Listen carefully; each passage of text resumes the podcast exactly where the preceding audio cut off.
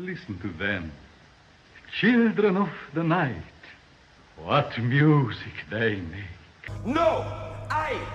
Panda! Now you come to me and you say, Don Corleone and give me justice. Canalla. ¿Qué pretende usted de mí? You talking to me? You talking to me? No. I am your father. Laboratory!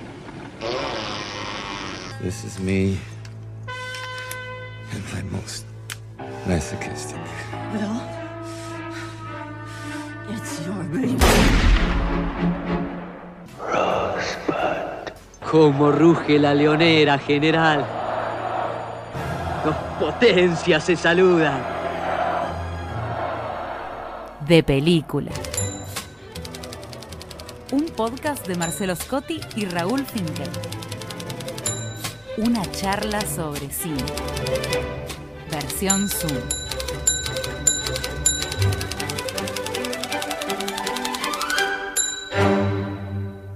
Bueno, Scotty, ¿le interesa saber sobre qué estuve pensando en estos últimos días, horas, para traerle? Y le voy a decir que sí, porque si no se nos termina el programa, Finkel. Bueno, perfecto.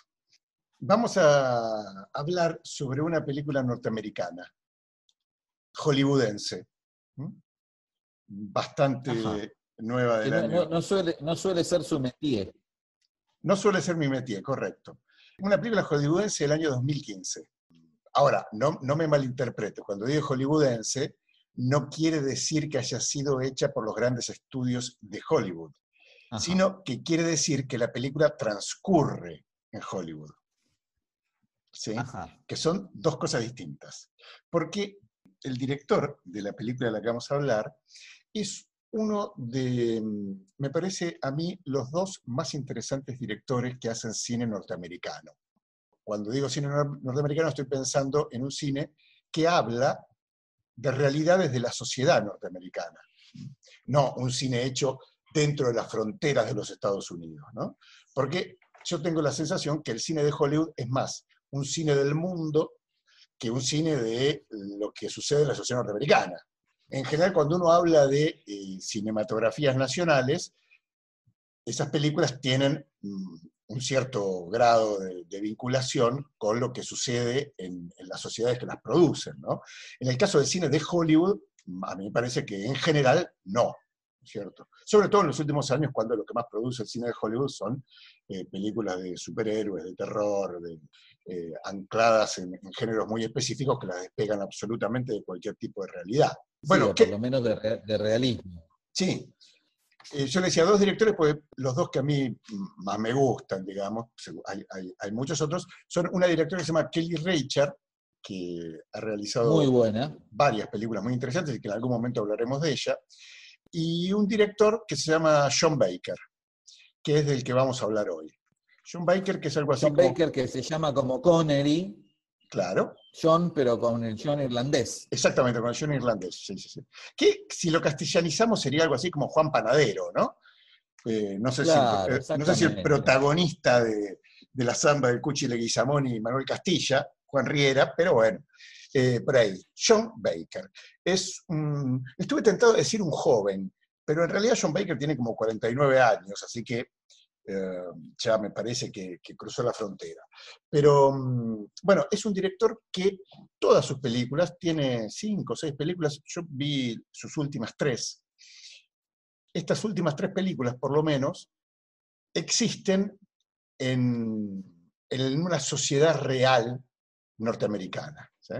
Lo que él pone en escena son, en general, espacios de, marginados, pobres, desocupados, de una realidad social que en general no aparece en las películas norteamericanas, ¿no? Eh, o por lo menos en las películas hollywoodenses.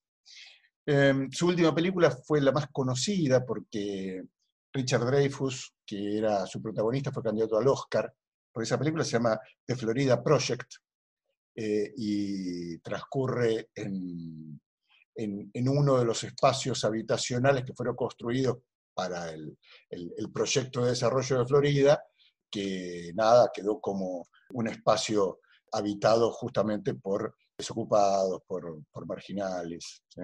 De alguna manera, lo que eh, convoca a Baker es el fracaso del sueño americano, la contracara, Sí. digamos, eh, lo que queda al margen de, de ese sueño que tantas veces Hollywood ha vendido. ¿no? Y hay una.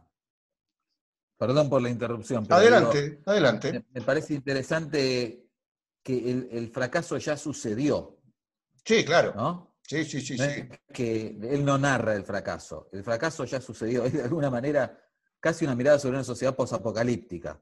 Sí, sí, sí, sí, sí, sí, totalmente. Sí, sí, porque aparte los personajes de sus películas eh, no son como, como en muchas otras películas de, décadas pasadas en Hollywood, quienes están en pleno ejercicio de- del intento del ascenso, de la ubicación social y en algún punto eh, muestran que no es para todos y que fracasan. Estos ya están en el fondo de la sociedad, parece que de- desde generaciones anteriores, ¿no? y sobreviven o viven eh, en ese contexto. No hay ninguna posibilidad para los personajes de, de John Baker, y nunca la hubo, eh, de, de ser parte del sueño. Lo más cerca que, que están sus personajes, por lo menos de estas últimas tres películas del sueño americano, es la protagonista de, de su película del año 2012 que se llama Estrellitas, Starlet, que es una actriz porno. Eso es lo más, Ajá. no, no una, una estrella del porno, sino una actriz porno.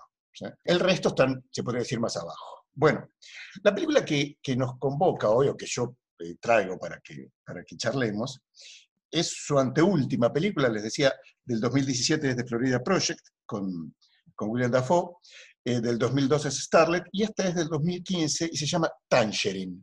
Creo casi del mismo Es decir, año. mandarinas. Eh, a ver, en realidad no refiere a las mandarinas, porque hay una película casi del mismo año, creo que es Sí. Serbia, que se llama Mandarinas, ¿sí? y que tiene que ver... georgiana. Es- ahí está, Georgiana.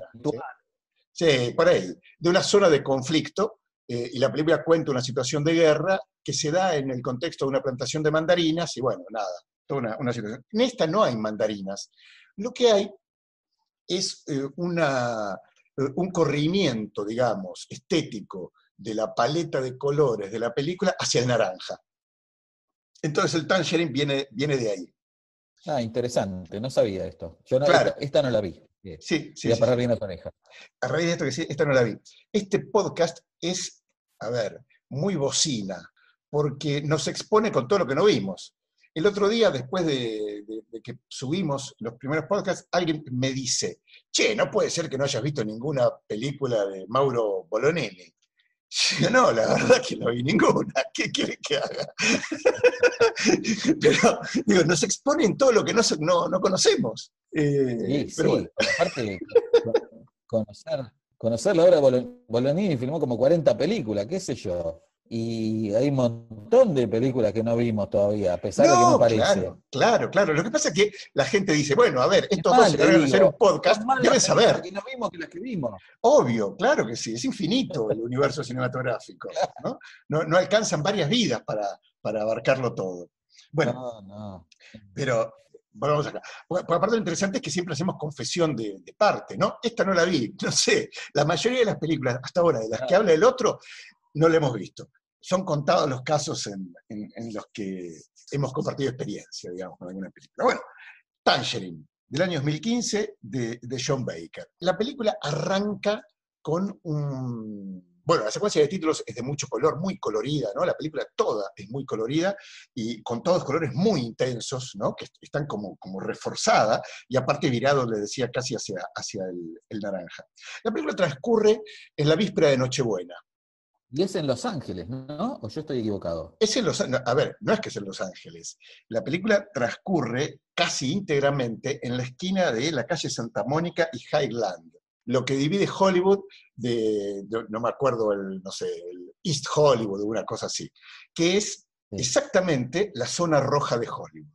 Ajá. Porque los protagonistas, yo le- le- ya le comentaba un poco el universo de los personajes de, de John Baker, eh, los protagonistas de esta película son trabajadoras sexuales. La película, decía, comienza muy colorida y el primer plano que tenemos es un plano cenital de una mano negra que pone una dona sobre la mesa. Aparece otra mano, son manos lo primero que vemos, y un diálogo.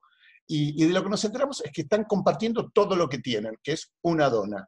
Esas manos, esos pares de manos, pertenecen a las dos protagonistas de la película, que son Cindy y Alexandra.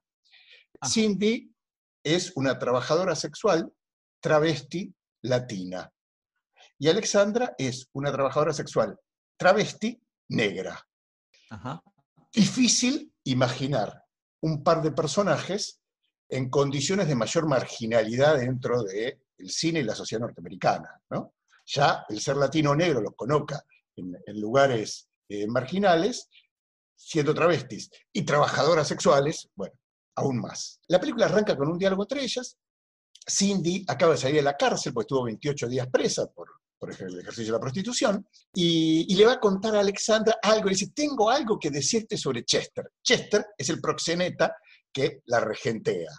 Entonces Alexandra la interrumpe, le corta lo que va a decir y le dice, ah, muy bien, por fin lo vas a abandonar. La otra se queda. Dice, ¿por qué? Bueno, ya sabés. Entonces le dice, se cogió a fulana. Y empieza un diálogo en donde Cindy, que es la que le iba a contar algo sobre Chester, ya empieza a cabronearse por esto de que le dice que Chester, su proxeneta, ha tenido relaciones con otra prostituta, pero se cabrea más todavía cuando Alexandra le dice que es una mujer. Le dice, es una chica, ¿sí? Y tiene vagina de verdad. Y este diálogo arranca con un, con un recorrido frenético de la película que no va a parar nunca. La película tiene un ritmo tremendo. Y ese ritmo está impulsado por Cindy, que cuando escucha esto, que Chester la ha engañado, se levanta y sale disparada a tratar de encontrar a Chester.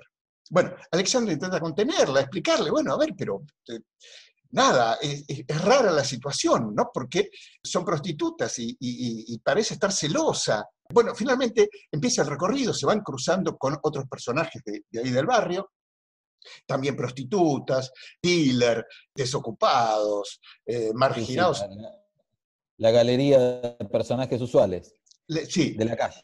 Absor pues la película transcurre íntegramente en la calle. ¿sí? Y insisto en esto, en uno de los lugares eh, más marginales que, que, se puede imaginar. ¿no? no sé si peor que el Bowery, que también ha, ha, sido un espacio retratado vastamente por el cine, pero bueno, que está, está ahí, ahí cerca. Arranca una, un ritmo frenético con, con, Cindy a la cabeza, que en algún punto, en la charla con Alexandra, cambia eh, su objetivo y dice, no, claro, el problema no es Chester, el problema es esta prostituta que es blanca, es mujer y es blanca encima. Entonces, lo que empieza es a buscarla.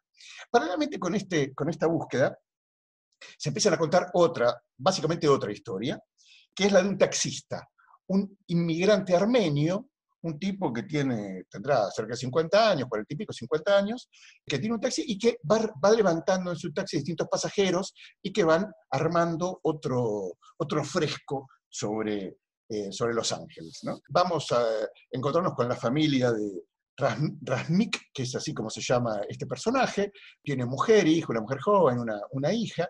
Bueno, y poco a poco nos vamos enterando que este taxista armenio está encajetado con, tanto con Cindy como con Alexandra, ¿no? y que es un asiduo cliente. Pero se van desarrollando estas dos historias. La película, por momentos, es una comedia, y tiene algunas escenas una comedia de, una... de enredo, digamos. Sí, porque aparte los diálogos parecen salidos de una película de Howard Hawks, ¿no? Así, cronometrados y que sean más rápidos. Pero aparte, la película es una road movie, pero para cuestionar la idea básica que Hollywood nos ha transmitido sobre Los Ángeles, ¿no? Esta idea de que Los Ángeles es una ciudad que sin auto no existe, que no se puede vivir en Los Ángeles si no es en auto. Esta es una road movie que transcurre a pie y en micro lo cual claramente ya plantea que esa mirada sobre Los Ángeles es una mirada de clase, porque es claro. una ciudad para transitar en auto, si es que tenés auto y si claro. es que estás en determinado eh, contexto social, ¿no? Pero hay... Claro.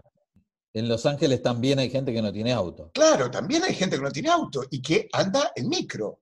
Eh, bueno, nuestros personajes se mueven todo el tiempo a pie y en micro. Cindy va en busca de esta prostituta blanca y, mujer que se llama Dina, finalmente la encuentra. La escena es violentísima, pero violentísima, sacada de, casi de una película del FBI o de policías en acción, una cosa así, una escena muy violenta, que tiene como conclusión que incorpora a, esta Dina al relato, a la, a la- a la carrera en este día que, que va a terminar en la Nochebuena. Alexandra, la, la- carrera sigue siendo, la carrera sigue siendo detrás de Chester. claro, de Dina y de Chester. Lo que pasa es que se van agregando cositas. Por ejemplo, Alexandra tiene deseos de ser cantante y esa tarde-noche va a cantar en, un, eh, en una confitería. ¿sí?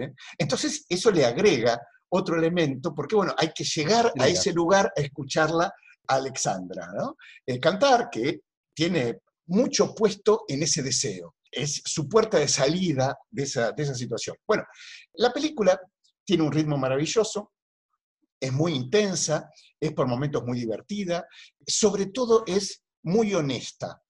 No hay ningún prejuicio respecto del espacio y de los protagonistas, ¿no? Ni el prejuicio negativo del tratamiento del diario El Día sobre la zona roja, ni el prejuicio eh, positivo de que son todos buenos porque son marginados. Acá nos encontramos con, con gente que, que desarrolla su vida en esas situaciones. Yo creo que una de las características del, del cine de John Baker es que lo más importante son los espacios y los personajes. Las historias son como secundarias. Lo que determina la mirada es el espacio en el que habitan, porque eso es lo que condiciona a esos personajes.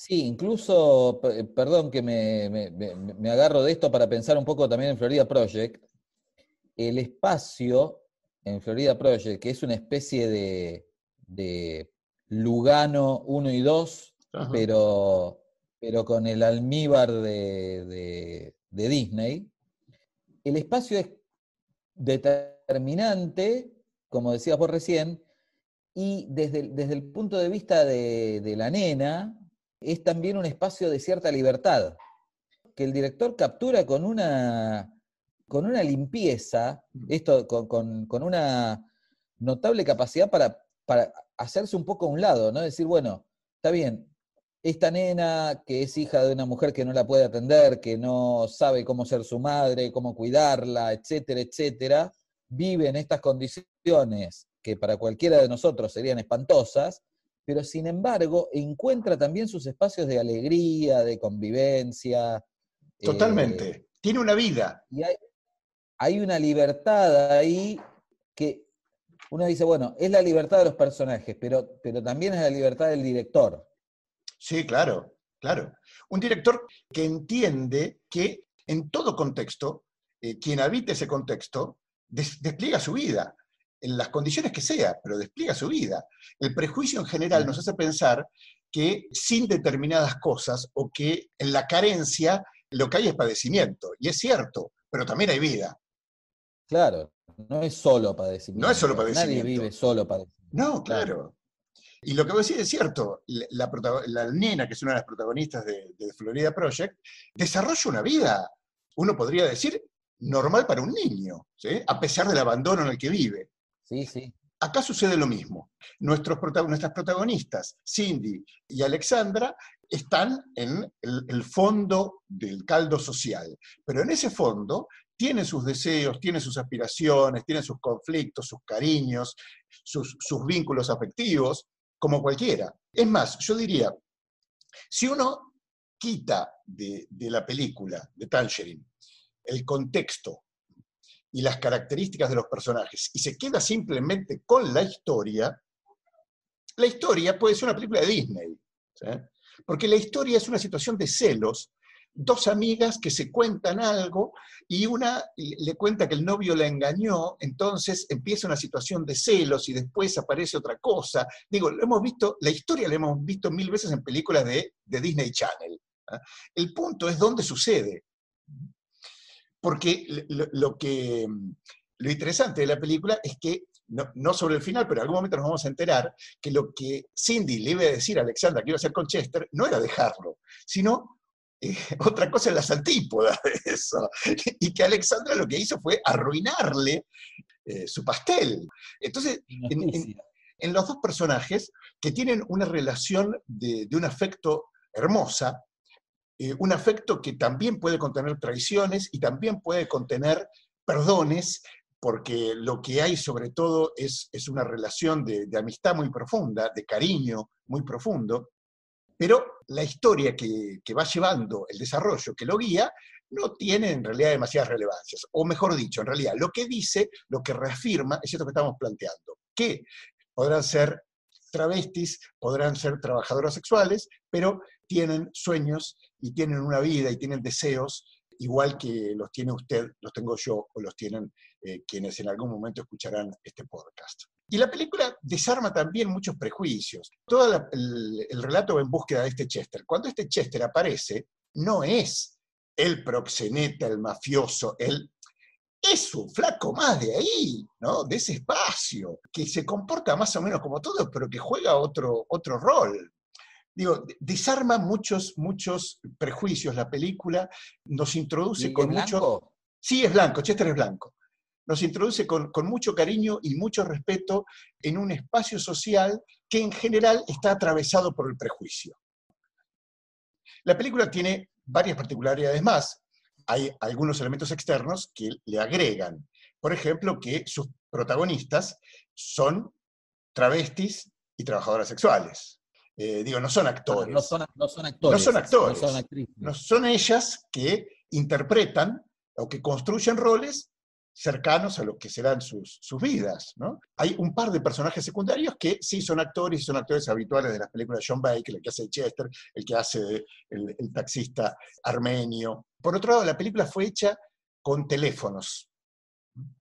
Eh, sí, esto, eh, estaba tratando de acordarme si era esta la película. Yo tenía la información de que, de que Baker filmaba así, que, me parecía que era en esta película. En esta película, sí. Bueno, en este contexto no, no, es solo el Hollywood off, sino también que se puede hacer una película en Hollywood con teléfonos. Claro, claro, claro, totalmente. Totalmente. Que aparte de que se hace con, menos presupuesto, también los teléfonos implican que eh, no altera el normal funcionamiento del espacio donde filma. Entonces, esos no actores que aparecen, eh, algunos esporádicamente en la película, todos estamos habituados a estar frente a, teléfonos.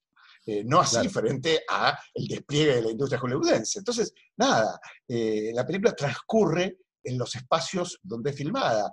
No se pidió ninguna autorización para filmar en los colectivos ni para filmar en ningún lado. Simplemente subieron las actrices y subió uno más con el teléfono que la seguía. Ahora, la película es una gran película, más allá de cómo haya sido filmada y más allá de quienes actúen. Sí, sí, por esto de que, son, son condiciones exteriores a la película. Claro, son condiciones exteriores. Por más, que uno por más que uno sepa o no sepa de estas cuestiones, la película pasa por otro lado. La película funciona igual, sí. Y la película, sobre todo, se decía, bueno, pone en cuestión muchos prejuicios. No hablamos, dejé para, para lo último el, personaje del taxista, ¿no? Yo le decía, hay dos historias paralelas que se van armando. Una es la que transita Cindy, que su nombre completo es Cindyruela, ¿no? es la Cenicienta. Obviamente es su avatar, ¿no? Su nombre de batalla. Por un lado va Cinderella eh, y, Alexandra, y por el otro lado va este taxista armenio. Lo que va a poner en tensión estas dos historias cuando finalmente se encuentren es un espacio familiar, tradicional, en donde aparentemente cada uno está en el rol que la sociedad, la, sociedad eh, respetuosa de las normas eh, nos asignan, ¿no? En, su rol de género, en su rol sexual, en su rol familiar. Y por otro lado, esta historia que es desarrollada por marginales de todos los, eh, los patrones sociales. Y, y la película finalmente lo que termina mostrando es que hay más humanidad y más deseo del lado que nuestro prejuicio lo cargaría de situaciones negativas que de eh, la familia armenia que se junta toda a festejar Navidad, ¿no? Porque lo que, lo que sigue funcionando ahí son patrones de la heteronormatividad, del patriarcado, de la suegra que impone las normas, del hombre que lleva el dinero y con eso eh, justifica todo, ¿no? Eh, una apariencia familiar que en realidad lo que esconde es la decadencia y la opresión y la falta de vitalidad que hay por ahí detrás. Y por el otro lado, hay una carencia absoluta desde lo material, pero hay afectos, hay búsquedas, ¿no? Eh, y hay deseos. Interesante eh, apertura a la, a la, obra de Baker, que sí, coincido que, bueno, no sé si uno de los uno, dos, tres, cuatro, pero evidentemente uno de los directores que están haciendo, que están haciendo cine, digo, cine en el sentido de que se están preguntando por Sí. cómo hacer cine en Hollywood hoy, en Hollywood en Estados Unidos, digamos, hoy. Mm. Y bueno, yo solo vi Florida Project, pero me pareció una película singularísima para la, para la escena del cine norteamericano actual.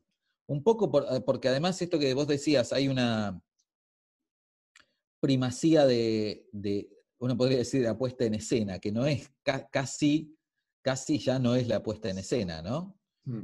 Es la puesta Sí. en situación. Sí, la claro. puesta en escena. Mm. Y, y esto también implica una- un enfrentamiento con la tradición del cine norteamericano, incluso del buen cine norteamericano, que, donde primaba el guion. O Claro. sea, las, las películas de, de Baker, o por lo menos Florida Project y esta que vos me contás, el guion es un elemento, no digamos que secundario, pero es un elemento que no, que no, si uno lee la película escrita, no, no, no le dice nada. De que, No, no, claro, claro, claro. Lo central no está ahí. También es altamente recomendable la película anterior a este, Starlet, protagonizada por una más de los descendientes de Ernest Hemingway, hija, no sé de cuál de las hijas de Hemingway, se llama Dree Hemingway, y, y la película es fantástica, ¿eh? fantástica. También muy centrada en, en el vínculo humano, en contextos extraños, por lo menos, de gente marcada, ¿no? Pero, pero donde, donde logran encontrar el resquicio para, para los afectos, ¿no? O para, para armarse una vida. Así que Tangerine está en So Woman, está también en Qubit, para quien, quien tenga Qubit. The Florida Project y Starlet también son altamente recomendables. ¿sí? Pensaba, cuando vi Florida Project, digo, este es un cine que tiene sus puntos de contacto con, por ejemplo, el cine que, que hacían los Dardenne en Bélgica a fines del siglo pasado y a principios de este siglo, ¿no? Ujú. Pero también tiene muchas diferencias, un poco porque Baker es, por un lado, evidentemente más joven, o sea, pertenece a otra generación, y por otro lado está bastante corrido de, de- de la, de la moral cristiana que sobrevuela las películas de los Dardenne, ¿no? Sí. Ahí hay algo también interesante para ver cómo se acerca a los personajes de una manera que no es la, esa, esa perspectiva siempre tortuosa sobre, sobre el otro, ¿no? Sí, claro. Sobre los pobres o sobre los castigados o sobre, sobre los marginales. Hay, hay como otra... Acá no hay mirada moral. claro. eh, Que los Dardenne es el eje, se podría decir, ¿no? Siempre hay algún Sí, sí, personaje moral que enfrenta la situación, ¿no? Incluso en sus grandes películas, ¿no? Como, Sí, como- sí.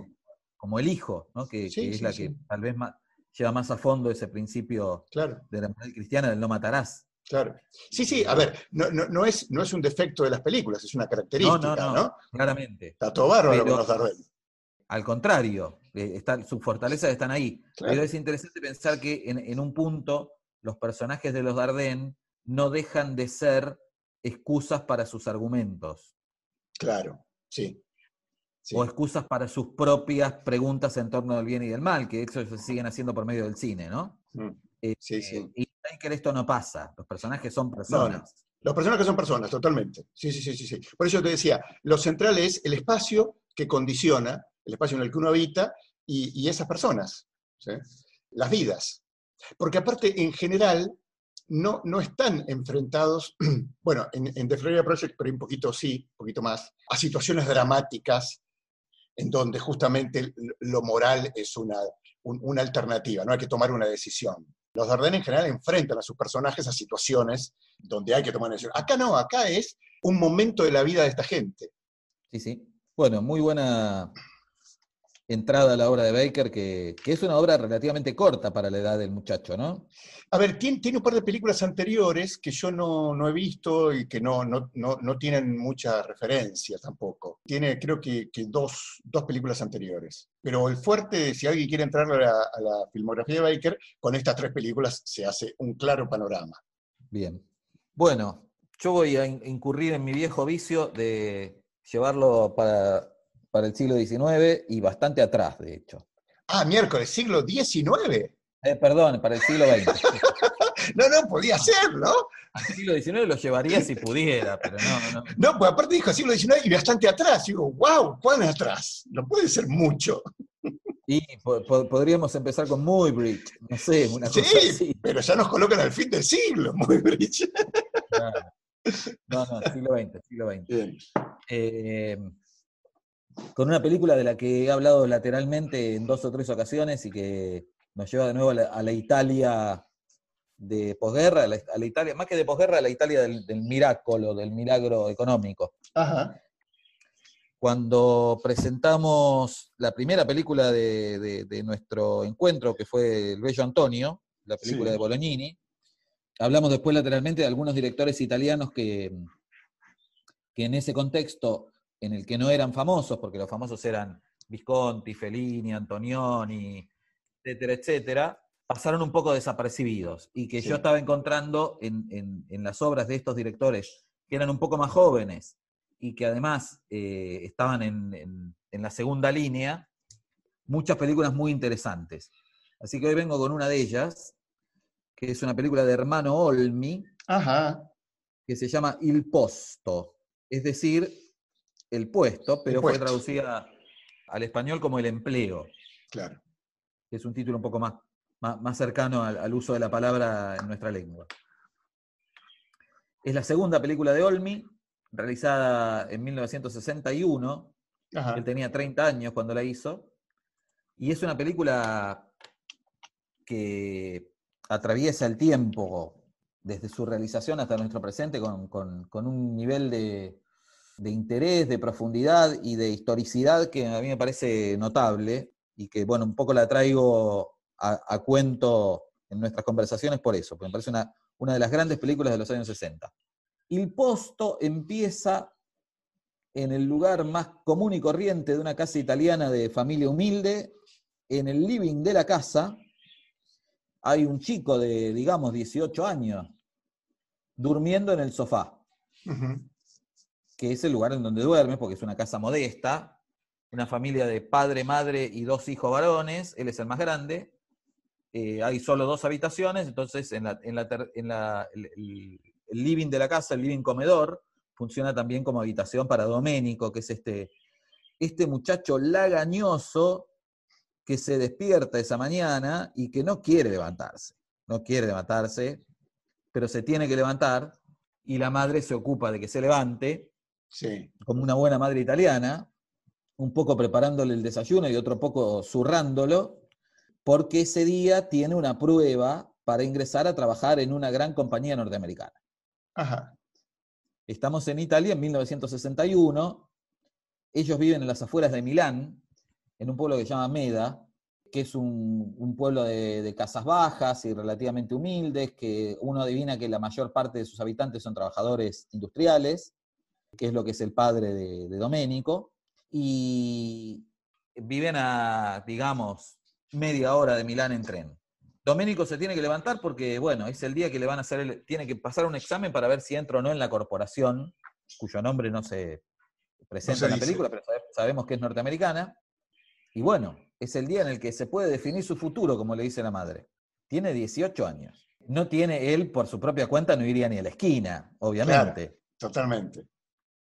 Pero bueno, está el, el empujón de los padres, las expectativas de los padres respecto de, de un empleo que le puede... Y las necesidades, seguramente, de los padres. Sí, las necesidades también, sí, claramente. Y un empleo que le puede encauzar la vida, ¿no? Dice, bueno, Ujú. vaya, se sube al tren. Y ahí Olmi se toma su tiempo también para, para- para contar ese, esa primera escena familiar en la que la madre habla hasta por los codos y el padre no dice una palabra. Ajá. Las peleas todavía de chicos entre, entre Doménico y su hermano, que tiene cuatro o cinco años menos, que se pelean por un por una camisa que, que es de uno y que se la pone el otro. Bueno, las típicas peleas de hermanos eh, Sí. que todavía están resistiéndose a abandonar su infancia. Doménico sale, sale a la calle, camina a las cuadras que separan su casa de la estación, se sube al tren y la- en la siguiente secuencia ya lo vemos en Milán, frente a la sede de la empresa, que por supuesto es una empresa modernísima que contrasta fuertemente con el suburbio del que él viene. Es como casi que se ha trasladado de un planeta a otro. Claro. Y bueno, el, el plano en el que el director lo pone a, a Doménico mirando la, la fachada de la, de la compañía, da cuenta ya de la insignificancia del sujeto respecto de ese espacio al, al que se va a adentrar, ¿no? Y entra completamente apichonado y temeroso. Primero por la edad que tiene, porque no está acostumbrado a transitar la gran ciudad, y porque además no tiene la, la más mínima idea de qué va a consistir el examen, ni, ni no, no conoce a nadie. Es casi, bueno, a mí me pasó, supongo que a usted también, Finkel, el momento en el que uno iba a hacer la primera revisión para la colimba. Sí, claro, totalmente. Era una- es una situación bastante parecida. Acá, con, sin, sin la violencia exterior de la institución militar, por supuesto, Claro. ¿no? Pero él está igualmente asustado. Claro. Una pregunta. eh, ¿Cómo llega, sabemos cómo llega él a esa situación de tener esa No, prueba? no, no, no, no, hay No. Una, una convocatoria por el diario. Ah, ah, está bien, está bien, está bien, está bien. Y no es él, es un ejército. Claro, claro. No, no, yo pensé que era por ahí por vínculo familiar o algo, entonces iba a una prueba. No, claro, va a una prueba masiva. Una prueba masiva Claro. que, que- que además le da, todavía le, le agrega más No, a, esas instancias que son propias de, de- de- más, más propias del Estado, ¿no? De, de la colimba, la escuela, qué sé yo. Que es la, es la empresa, que es una empresa privada, pero que, de hecho, el examen que tiene que pasar parece un examen de ingreso para entrar en la escuela. Porque es un examen en un aula enorme, en la que se sientan, la mayoría son jóvenes, varones, pero también hay, hay mujeres jóvenes, pero también hay tipos grandes que evidentemente no tienen laburo y que ve- eh, buscan la posibilidad de, de entrar a trabajar en esa compañía. Hay gente de, de- de- de todas las edades, aunque hay primacía de jóvenes. Y, y el examen aparentemente es lo suficientemente sencillo como para que lo pase el 80% de la gente, porque lo que está buscando la compañía es una gran cantidad de empleados. No es que está buscando, está contratando a uno específico, claro. especializado, para que ingrese a suplantar a un técnico o a alguien con, con- con experiencia o con formación en algún área administrativa. Es No, una no, leva necesita- masiva. Claro, necesita empleados que después vamos a saber que son em- empleos administrativos los que ofrece, que seguramente están asociados con alguna rama de la producción que no, no, no, no aparece en ningún momento en, en el relato de la película. Y es una empresa enorme, lo suficientemente grande como para tener frente a la sede oficial, además, media manzana en la que se emplea la mitad del personal. Bueno, Doménico transcurre ese primer día entre el pánico y, y una esperanza que se va gestando a lo largo del día. Y acá entra la, la mirada de Olmi, ya no solo la mirada sociológica, sino también la mirada sensible sobre, sobre el personaje, que mm, en el momento en el que están esperando para, para pasar al aula, casualmente entró, eh, eh, Doménico entra en conversación con una, con una chica de su edad, un poquitito más grande parece ella, que se llama Antonieta. Que en realidad él sería incapaz ni siquiera de saludarla, pero ella se le acerca y le empieza a hablar, le pregunta de dónde viene, si es la primera vez que se presenta el examen. Bueno, a partir del acercamiento de ella, que, que un poco para pasar el rato y un poco para, para, para trabar conversación con él, vamos también conociendo algunas cosas de, cómo funciona esa leva de personal que evidentemente es frecuente, que no es solo ese día. Y Doménico queda, no le diría que inmediatamente enamorado, pero muy interesado en la muchacha, que además es preciosa y que le habla con, con- con mucha amabilidad, con mucha ternura. O sea, hay algo que circula entre ellos inmediatamente y que hace que la película, mientras sigue discurriendo por ese perfil sociológico que, que presenta de, de- de entrada, también encuentre su, su otra intriga, que es la intriga amorosa, digamos, Claro. ¿no? ¿Qué va a pasar con esta parejita de pibes?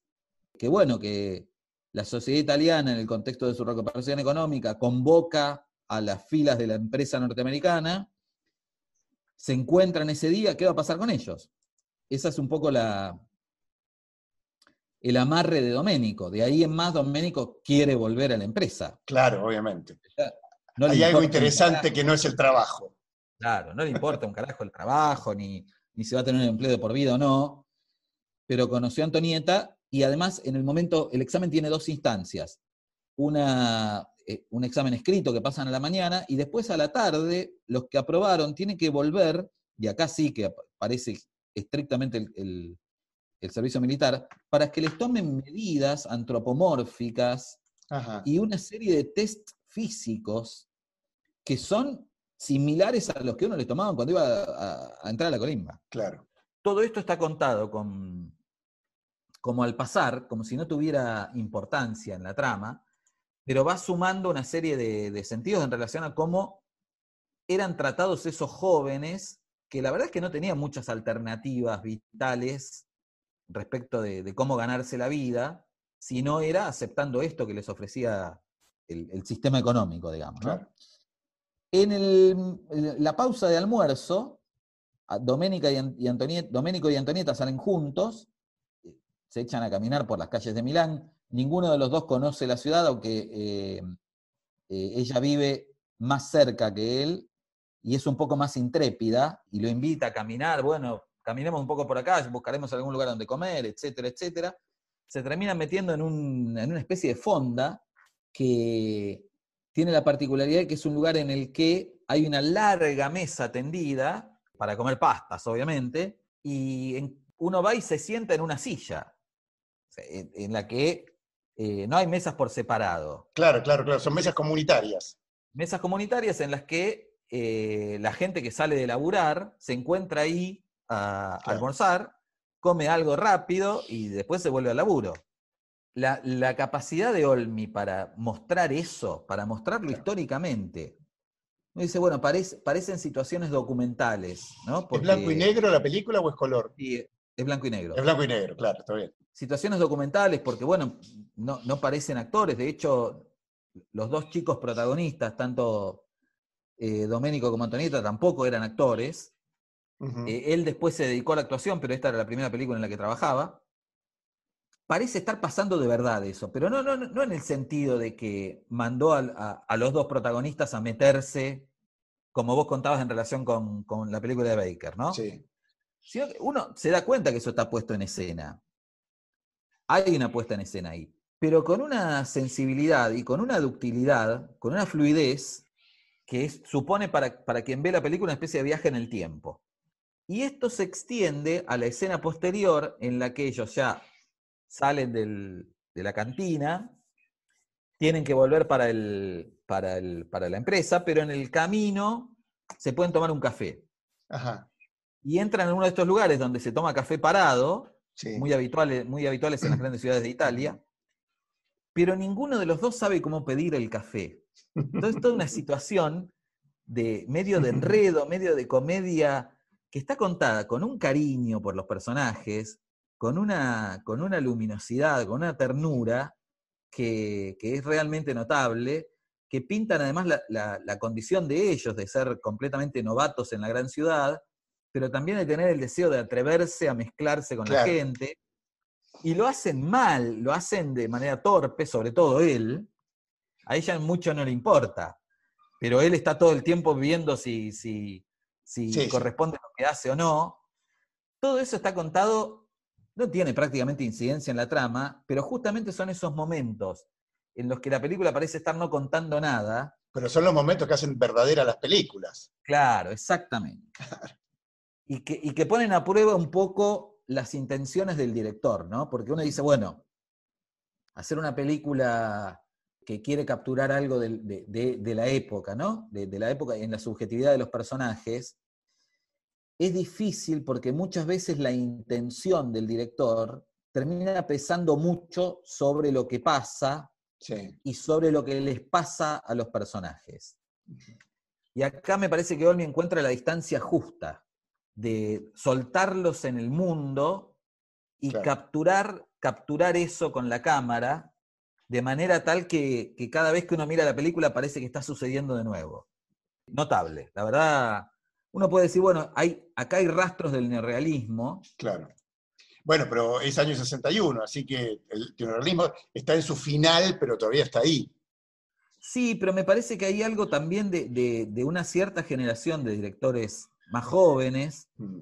que ya no- que, que habían sido formados de alguna manera en la tradición del neorrealismo. Uno seguramente cuando ve películas de Olmi o de Los Taviani o de, o de el primer Bellocchio, dice, bueno, estos tipos sí, obviamente, en los 50 veían la película de Rossellini, de De Sí, Sica, pero están haciendo otra cosa no están repitiendo la fórmula, están haciendo otra cosa, están tomando herramientas del neorrealismo, las mejores, que, las mejores en el sentido de que son aquellas que se siguen preguntando por, por cómo hacer un cine que cuente la vida de la gente común, Claro. que es un poco la, la- la apuesta eh, más disruptiva del neorrealismo, ¿no? Sí, sí, por Eh, supuesto. No, no las cuestiones formales. Claro, porque después si no, la, la- la- la forma se transforma en una jaula. Sí, claro. Si, si- si yo sigo repitiendo los procedimientos de Rossellini en Roma Ciudad Abierta, solo por repetir los procedimientos, bueno, ahí hay algo que, que en algún momento se, se estandariza, ¿no? Sí, sí. Bueno, y de ahí en más la película se sostiene en esos dos andariveles, digamos, ¿no? Por un lado, la- el futuro laboral de Doménico, que pasa el examen sin problemas, y entonces al otro día se tiene que presentar. ¿Y qué va a pasar con la relación con Antonieta? De la que se despiden esa misma tarde, cuando termina todo, ¿Y Antonieta no pasa el examen? prometiendo, sí, sí, los dos pasan. Ah, bien, bien, bien. Prometiendo volver a verse y sobre todo pensando que se van a reencontrar, Claro. ¿no? Porque, bueno, Está bárbaro, ¿no? Porque Antonieta finalmente es la trampa para que entremos en el mundo, digamos, aquello que nos seduce y hace que, bueno, vayamos de cabeza hacia un lugar al que no querríamos ir. Al que no iríamos por nuestro propio deseo. Claro, claro. Y eh, al otro día, cuando, cuando reciben el resultado del examen oficial y ya les prometen lugar para, para empezar a trabajar, lo que no se sabe ese primer día es dónde va a trabajar cada uno. Cuando vuelven a, a Doménico, como todavía, también la dinámica de, de- de la gran, em- de la gran corporación norteamericana, ¿no? Emplean gente para la que todavía no tienen trabajo Ajá. porque Doménico entra como suplente, suplente de uno que está eh, a punto de, la- de jubilarse. Ajá. Pero la, la- la compañía lo, lo emplea antes para que el tipo lo entrene. Claro. El Entonces ya- capitalismo en su momento de expansión, digamos. Sí, sí, donde no, no, la, la mano de obra no es un problema, no, Claro. no, no supone ningún tipo de limitación para el crecimiento económico. Se emplean grandes cantidades de, trabajadores, incluso antes de ser necesario, ¿no? Bueno, el punto es que Doménico va a dar a un área de la empresa y Antonieta va al edificio de enfrente. Entonces las ocasiones de, de- de encontrarse se van espaciando y se van haciendo cada vez más complicadas, lo cual va generando cierta decepción en, en nuestro protagonista, que de todas maneras, como tiene, al principio tiene algunas tareas que lo hacen llevar cosas de un lugar para otro, se la pasa todo el tiempo cogoteando a ver si, si la puede encontrar en los pasillos laberínticos de un edificio o de otro. Claro. Entonces, bueno, esto va sosteniendo la, la- la- la- la intriga en relación a cuándo se va a producir el encuentro de ellos y si se va a producir, se va a continuar, digamos. Y la lenta inserción de Doménico en ese mundo que, que la película va abriendo también a, a- a mostrar las experiencias de los trabajadores. No tanto en el lugar de trabajo, aunque también, sino sobre todo las vidas de esa gente. Y hay, hay un pasaje notable de la película que, en el que se rompe el, punto de vista, porque toda la película está contada desde la perspectiva de Doménico, pero hay un momento en el que, transcurridos unos días de, de- de trabajo, Doménico que está ahí al lado del tipo que lo está entrenando, en un momento se da cuenta que, el- que la oficina en la que están, que es casi un pasillo, que es muy reducida, tiene al final una puerta chiquita que está abierta. Entonces se acerca y cogotea, y cuando cogotea ve en el, en el espacio de al lado, en el salón de al lado, una oficina tradicional, digamos, con siete personas, seis o siete personas sentadas, cada una en su escritorio, y adelante una especie de capataz o de coordinador, digamos, que es el que vigila que estén permanentemente trabajando. Ujú. Pues muy interesante porque la disposición del espacio es similar a la, a la de un aula de una escuela secundaria. El capataz viene a ser el profe, digamos, Claro. y, y los trabajadores son como los estudiantes, cada uno en su escritorio, mirando para adelante, siempre mirando en dirección al profesor y haciendo las tareas que tienen que hacer. En ese momento se corta el principio subjetivo de la narración y se abre, ¿vio esos libros en los que en un momento uno abre una página y se van desplegando varias páginas. Sí, sí, sí, sí, sí. sí, sí. Esos libros infantiles que, Claro. que de pronto uno da vuelta a la página y se le abrieron cinco o seis. Sí, sí, sí. Bueno, Olmi abre la página y empieza a mostrar las instancias fundamentales del día de cada uno de esos seis o siete que están ahí. Ajá. Que son gente más grande que Doménico, bueno, son gente que, que está más cerca de la jubilación, Arma un relato transversal, va pasando de uno a otro. claro, en una secuencia libre, digamos, que, que- que es como que se suelta un poco de, de la- del hilo narrativo de la película, pero que funciona como una especie de futuro de Doménico, Claro. ¿no? Claro. Eh, bueno, estas son las vidas posibles. Y las vidas posibles son una más triste que la otra. Claro, tragedias, todas. No necesariamente tragedias, en algunos casos son vidas comunes de familias italianas que están atravesadas de estrecheces, de, de miserias humanas, pero hay sobre todo una, digamos que lo que registra ahí es un poco el cotidiano de la familia eh, italiana de los 60, digamos, ¿no? Donde además los espacios de ocio también son en la fábrica, porque hay el sábado la, va, la fábrica, la empresa, la empresa organiza eh, reuniones para juegos, los domingos hay eh, alguna clase de convocatoria también vinculada con, con que las esposas de los trabajadores vayan a, a reunirse para, para tomar cursos. Entonces, la, la empresa se transforma no solo en el medio del sustento, sino también en el organizador de la vida social. Y hay una, Es una gran Una mirada. familia. Claro, pero una mirada muy, muy, muy poco alentadora sobre qué es la vida social italiana en ese contexto, ¿no? Claro. Pero hay un, un personaje, el más gris, digamos, sobre el que la película se detiene un poco más, que es un trabajador que vive en una pensión, un tipo grande, que vive solo, que, no- que aparentemente no tiene familia, y que está escribiendo una novela. Pero lo hace en esas condiciones, viviendo, viviendo una vida mm, paupérrima, en una, en una pensión en la que tiene que apagar la luz a determinada hora porque si no molesta a, los demás pensionantes. Entonces el tipo se hace huecos en el momento que puede durante el día para seguir escribiendo. Y es un, personaje al que los demás no le hablan, es el típico otro de la oficina. Sí. Que, al que Olmi le dedica especial interés. Le dedica más tiempo. Es el único tipo de todos esos que muestra, es el único que manifiesta un deseo. Claro. Es el más sensible en un mundo que funciona en base a la insensibilidad.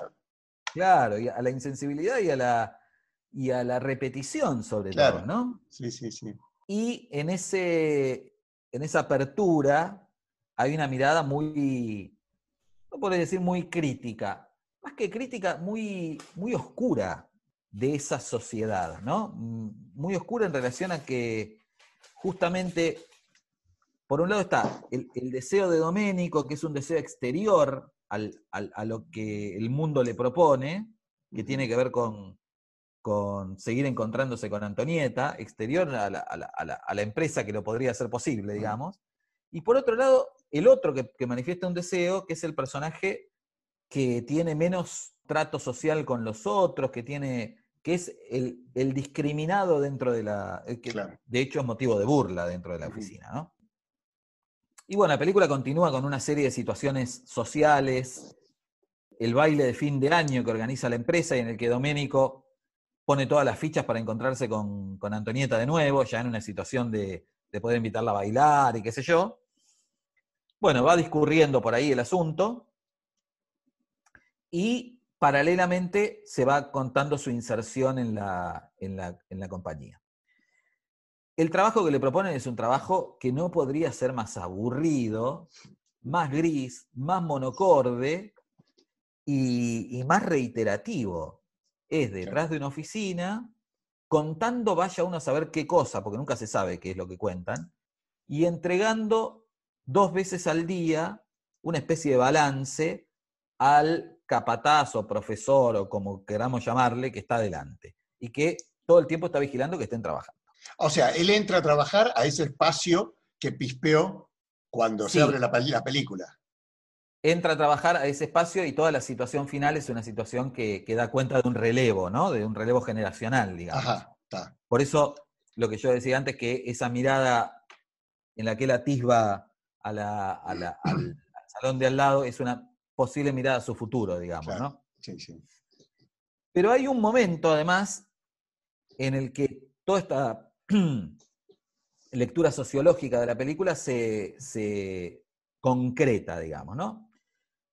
Hasta el momento en el que lo nombran oficialmente, Doménico está incorporado a la compañía, pero todavía no le han dado oficialmente el alta, digamos. Ujú. Para que le den el alta, tiene que ir a la oficina del director, que está en el otro edificio. Y acá también, Olmi se detiene siguiéndolo a Doménico. Doménico cruza la calle y entra en un pasillo que parece sacado de una obra de Kafka. Es un pasillo largo y oscuro que transita con lentitud y con inseguridad, porque no sabe qué hay del otro lado. Y cuando llega finalmente a la- al despacho del director, el director está maltratando agresivamente a una mujer empleada que llegó tarde y recordándole que de eso depende la continuidad en el trabajo, etcétera, etcétera. Bueno, un típico sermón de, de- de- de trompa eh, desagradable. Y la, la disposición escénica, la disposición del espacio, la disposición del mobiliario, lo pone a Doménico, que es relativamente alto, es un chico, de, digamos, un metro setenta y pico, en una posición en la que el despacho del director está varios escalones más arriba. Entonces también hay un tratamiento del espacio, de toda la situación, que, que es muy difícil de describir con el nivel de detalles que cuenta la película. El director le habla a él, le da la, la bienvenida, la felicitación de que entró en la compañía en la que va a pasar toda su vida, de que, bueno, todo un futuro espantosamente promisorio, pero en ningún momento lo mira. Claro. No hay una No sola mirada. No existe. Mientras tanto hay una secretaria, que es una mujer que podría ser la, la mamá de Doménico, que le revuelve el café al tipo. Toda la situación es entre trágica y cómica, pero además tiene un registro que bordea permanentemente lo kafkiano por el tratamiento de las escalas, del espacio que es prácticamente de historieta. es- Doménico se transforma en una figura minúscula ante una especie de monstruo que repite un discurso que Sí, es el sí, mismo sí. que le da a todos los que se incorporan y que no tiene la más mínima idea de quién es él y no lo va a ver nunca más. De hecho, no lo ve ahí tampoco, ¿no? Entonces, lo que se abre es toda una situación muy interesante para pensar en cómo esa generación de jóvenes que, que, fueron la, mano de obra del milagro, del milagro italiano, no puede decir, pero en realidad de los años dorados, digamos, en, en términos más amplios, atravesó esa experiencia como una experiencia ajena, ajena, ajena en el sentido de decir, bueno, esto en todo caso, si es un milagro, es un milagro de nuestros padres o para nuestros padres. Para Sí, sí. nosotros es otra cosa. Es un milagro de otros, ¿no? Es un proceso Claro. también de alienación de las vidas que genera un milagro externo. Y es un milagro solo, solo en el sentido de que venimos de la Segunda Guerra Mundial, pero Claro. los que vienen de la Segunda Guerra Mundial son nuestros padres, no nosotros. Sí, sí. Cuando Doménico se despierta lagañoso en el sofá, es un chico de 18 años que lo que quiere es divertirse Sí, sí, sí, sí. Y quiere conocer gente de su edad y quiere y, y lo que la sociedad le propone es otra cosa, ¿no? Claramente.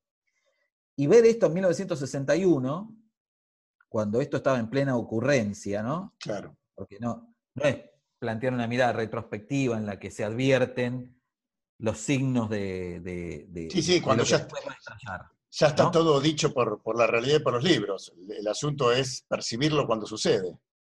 Percibirlo cuando sucede y percibirlo como una experiencia que es a la vez una experiencia de la sociedad, con sus coordenadas históricas y sociales y sociológicas, pero también escribirla, escribirlo en la, en la subjetividad de un personaje, ¿no?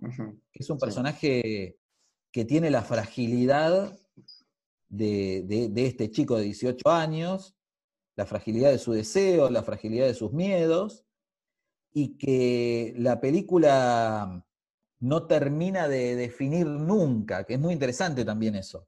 Lo deja abierto, ¿no? Ahí, bueno, yo puedo mirar el tiempo histórico desde la subjetividad de un personaje, no lo voy a cerrar todo, eso es lo que nos propone Olmi, pero sí voy a tratar de pensar, de proyectar una vida posible para este muchacho. ¿Cómo sería esta vida en este mundo en el que las generaciones mayores enviamos a nuestros jóvenes a esta alienación? ¿no? Claro. En nombre de cosas que eran muy importantes para nosotros y que a nosotros nos faltaron, pero que no son del orden de su deseo. Claro, sí, sí, sí, sí.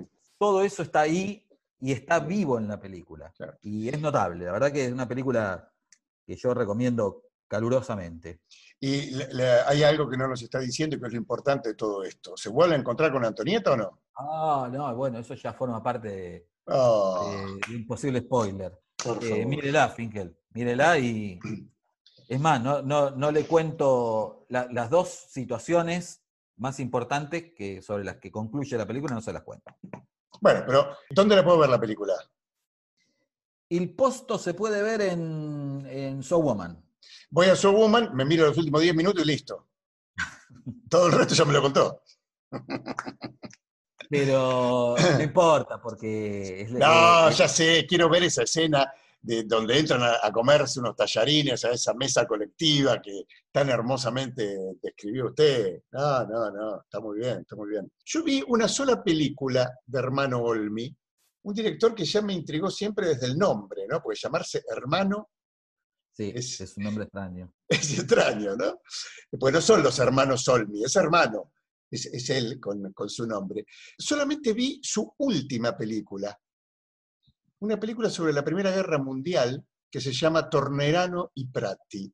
Una Volverán los Prados. Volverán los Prados, una hermosa película. Hermosa película, exactamente. Sí. plenamente. Sí, sí, sí, sí, sí. algunos pasajes de, de- de un lirismo increíble. Fantástico, sí, claro. Eh, en Eh, una película que además está hecha prácticamente en un solo espacio. Sí, porque la película es una noche en un puesto en la montaña. Y yo pensaba recién mientras te escuchaba, yo la recuerdo en blanco y negro, pero en realidad podía ser en colores. El problema es que es de noche y sucede en la nieve. Entonces, mi, mi No, recuerdo es que en colores. Es en La colores, ¿no? No lo recuerdo ahora, pero me parece que es en colores. Una película sobre el final de la Primera Guerra Mundial y Sí, las sobre el esperanzas. italiano Claro, en el norte de Italia. en el norte de Italia, sí. Hermosa película. Lo único que vi de, de Hermano Olmi. Hay, bueno, muchas películas para ver, tiene creo que más de 30. Un director, bueno, la, la actriz que hace de Antonieta, que no era actriz, porque no había actuado nunca, y que no volvió a actuar, Ajá. se transformó después de la película en la señora de Olmi. Bien. Y hay algo, y uno no puede evitar, una vez que se entera de esto, pensar en que el, el- el- el amor, la ternura, la dedicación que le, que- que le prodiga la película al personaje tiene que ver con que el director está enamorado de esa chica. Más que Doménico, le diría. claro, claro, claro, claro. Eh, y yo vi la primera película de él que se llama mm, El tiempo se ha detenido, Ajá. que transcurre también en un puesto de montaña, no, no en una situación de guerra, sino en una presa hidroeléctrica en la que hay un viejo guardia que está ahí como de, de sereno, digamos, para, para pasar el- el- la, la- la instancia más cruda del invierno, y un pibe que viene también un poco en la clave de Doménico, que viene para formarse porque el guardia se va a jubilar y entonces después va a quedar él. Ajá, claro. Y es la relación entre ellos, que en un principio es de desencuentro total entre las generaciones, porque el guardia es un circunspecto señor muy atenido a las reglas y el pibe es un desastre, que se la pasa haciendo figuritas en la nieve, y que bueno, por supuesto después va, va cobrando otros sentidos, ¿no? Eh, más, más en- del orden de la, de la relación de, de- de aprendizaje y de, y de cariño y de respeto entre los dos. También una película muy sensible, mucho más chiquita que El Posto, Ujú. Pero que, que adelanta ya un director con una notable capacidad para construir las subjetividades de sus personajes. Claro. Después, bueno, yo tengo vista- vistas otras películas de él, también todas como mínimo interesantes, bastante más oscuras también, pero hay una que hizo en, en cooperación con Abbas Kiarostami y con Ken Loach, Ah, Tickets. Tickets, Claro, sí. Que el fragmento, el primer fragmento de la película, que está dirigido por hermano Olmi, es precioso. Con Valeria Bruni Tedeschi y un señor, el, el- no voy a acordar el nombre del, actor ahora, que es un actor italiano que siempre fue un, un actor secundario, que es un profesor que va a dar una clase, un profesor ya veterano, de setenta y pico, que va a dar una clase a Alemania y ella es la secretaria eh, que, que lo recibe y que lo, le hace asistente en ese trayecto.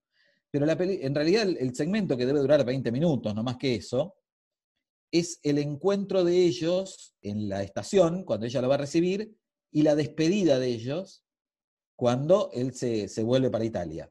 Y ahí se juega la atracción que él siente respecto de ella en una clave que conecta mucho con, con la de Domenico, porque es la subjetividad del personaje. Entonces, Ajá. uno la ve a Valeria Bruni Tedeschi preciosa, completamente eh, irresistible a los ojos del viejo, y de a poco la película va montando recuerdos de él de una situación amorosa de su juventud.